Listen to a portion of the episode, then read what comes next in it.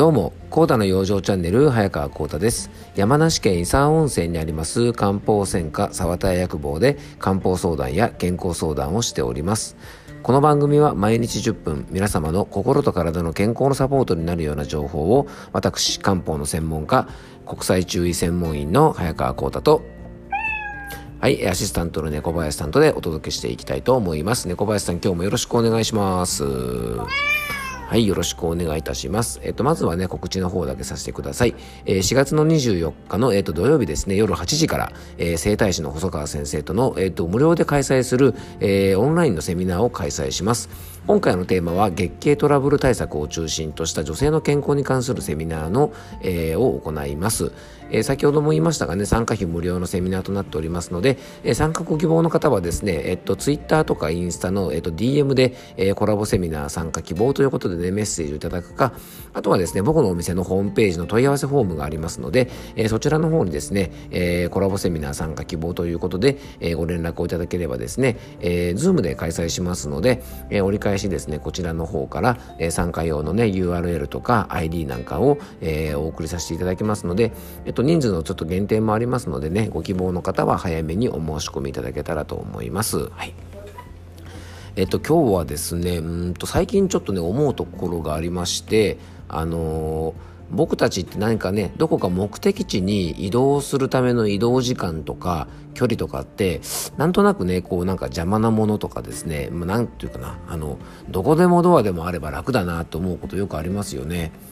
例えばね東京まで行くとしたら、えっ、ー、とね、東京に行って例えば何かうんと、ね、こうプロレスを見るとかですね。東京に行って何か演劇を見るとか、えー、東京に行って買い物をするとか、まあ、いろんなことがねあると思うんですよね。でえっとねそこまでそこに行って何かをするっていう目的があればですねそこまでの移動の時間とか距離っていうのは非常にあの無駄な時間だしもったいないしねあのー、そう感じることがあると思うんですね。でもなんかね最近すごく思うのがこのね移動っていうもの自体に意味を持たせると無駄な時間じゃなくなるなっていうふうに最近すごく思うんですよね。例えばね東京に行くこと自体がえー、っと目的になるとですねこの移動というものに意味が生じると思うんですね。え、東京に行って何かをするっていうんであればねその移動の時間は無駄ですよねでも例えばね歩いて東京まで行くっていうことをするとしますよねそうするとですね歩いて東京に行くこと自体がまあ、いわゆる旅の目的であったりとか、えー、移動する楽しみにもなったりするのでそこの移動に意味が生じるんですよね。で例えばですね例えば大阪に行って USJ に行くってことが目的だともう大阪まで遠いなもう早く着かないかなと思ってねその時間本当にもったいないと思うかもしれませんが例えばね自転車で大阪へ行くっていう旅の目的があるとするとですね、えー、そこの旅の過程というのがですね、まあ、意味が生じて目的になりますよね。なのでね、うん、なんか最近ねちょっとそのジョギングとかマラソンとか好きになってることもあるのかもしれませんけどもなんかね例えば東京まで歩いて行ってみようかなとか例えばね大阪とかまで歩いて行ったらまあなんかその過程自体がねなんか面白そうだなっていう風にですね最近こうちょっと思ったりしてちょっと変態になってきたのかな なんてあの思うんですけどもでもねあの本当にね例えば、えー、近くのねショッピングモールなんかも今車でさっと行くことがあると思うんですがまあ、ショッピングモールまでの距離がどのくらいかっていうのを言いますけど例えば10キロぐらいあるとしたらねそこまで10キロ歩いていくとしたらねそのショッピングモールまで行く過程もちょっと意味が生じると思うんですよね。まあ、ウォーキングになるかもしれないし、えー、楽しみにもなると思いますしね。うん。だし、例えば、いつもだったら車でスーって行っちゃうのを、バスを乗り継いでいこうとかね、電車とバスを使っていこうっていうと、その電車に乗ることとか、バスに乗ること自体も、えー、場合によってはね、楽しみになったりしますよね。あの電車とかバスに乗るのが好きな人もいますし例えば小さいお子さんがいるねご家庭とかだと、まあ、最近ね車で移動することが多い、まあ、僕が住んでるような田舎だとですねなかなか小さい子供がね電車とかバスとか乗ることがないので、えー、なんかバスに乗れて嬉しいとか電車に乗れて嬉しいとかですねそういう意味が生じることもありますのでなんかねそういうなんか時間の使い方とか移動の仕方っていうのもねちょっとした工夫で楽しみにできるんじゃないかななんていうことをですね最近よく思うので、えー、ちょっと今日はね冒頭そんなお話をしてみました。皆さんもねなんかこうね通勤の移動とかそういうこともですねちょっとこう意味変といってね意味を変えることによってすごく価値が生じる場合もありますから、えー、よかったらそんな楽しみ方もね考えてみるといいんじゃないかなというふうに思っております。えー、それでは今日の本題に入りたいと思います。えー、今日はですね、えっとね、血圧についてですね、ちょっとお話ししてみたいなと思います。で、皆さんね、血圧というとですね、どうしてもあの、高血圧ね、もうなんかおじさんの病気の代名詞なんて感じもするかもしれませんが、あの、高血圧がね、すぐ頭に浮かぶと思うんですね。で、このね、血圧のトラブルっていうのは、これ決してね、まあ血圧のね、問題があるなんていうと、おじさんのイメージがさっきもあるなんて言いましたが、なんか中高年の方のトラブルのイメージがあると思いますが、実はそうじゃないんですね。で実はですね女性の方を中心に血圧が低すぎてしまう低血圧っていうものもですね最近非常に増えてるお悩みでもありますしちょっと注意が必要なんですねなので、えっと、今回と、えっと、ちょっと今回だとまた全部話しきれないかもしれませんから、えっと、次回とのですね、2回に分けて、低血圧についてですね、まあちょっとお話ししていきたいなというふうに思っております。でね、意外と多いお悩みでもあるこの低血圧なんですが、まずですね、血圧トラブルというと、先ほどもちょっとお伝えしたようにですね、高血圧をイメージする方が多いと思います。でね、まあ、そもそもなんですが、上の血圧とかね、下の血圧ってよく言いますが、その上の血圧とか下の血圧って何っていうところですね。で、一般的にはですね、えっとね、収縮期血圧と言われているものが上の血圧と言われているものです。これはですね、えーと、収縮期血圧が140より上。で拡張期血圧。これがですね下の血圧と言われているものなんですがこれがね90以下だとあ90以上だと、えー、高血圧と、えー、診断されます。で逆にですね収縮期血圧要は上の血圧と言われている血圧がですね、えー、100以下だと低血圧とかっていうふうに病院とか健康診断では判断されます、うん。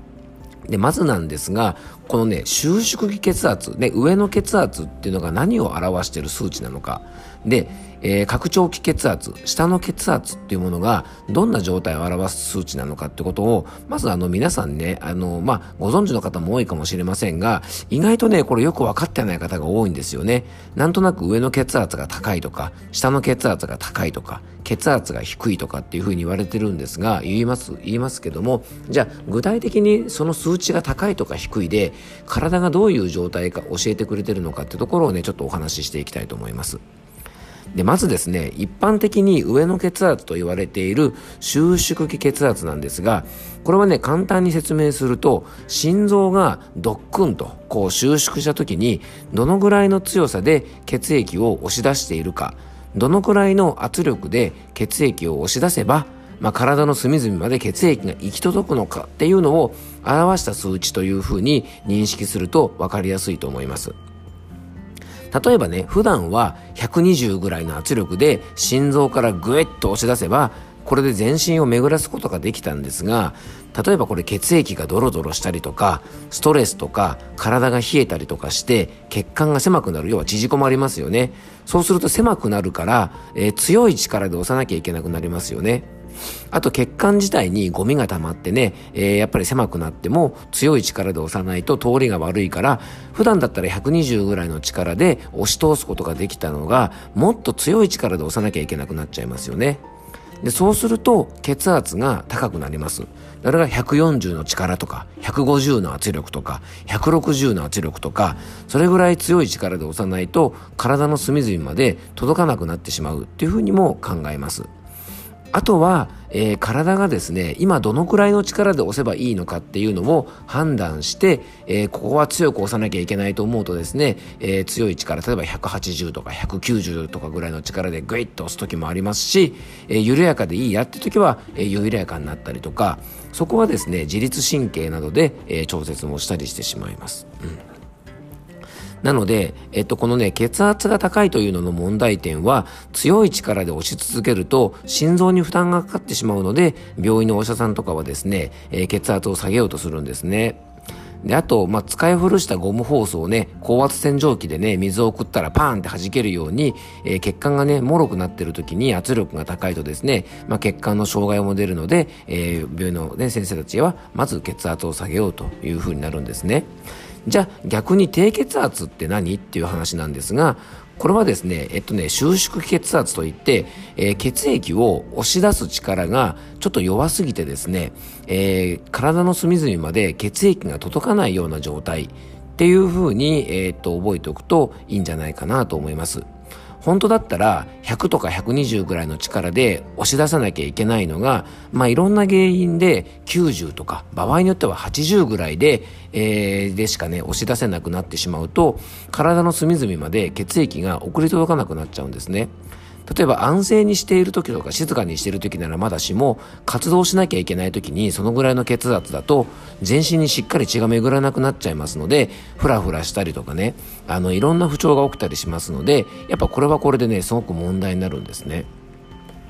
えー、今日はですね、ちょっと血圧ってそもそもね、どういう数値なのかっていうことをお話ししながらですね、最後低血圧についてちょこっと触れました。で、明日はですね、じゃあ、この低血圧になると、体ってどういう状態になるのかっていうことと、あとね、低血圧を予防する養生などについて、えー、ちょっとお話ししていきたいなというふうに思っておりますので、えー、ぜひまた明日もお聞きいただけたらと思います。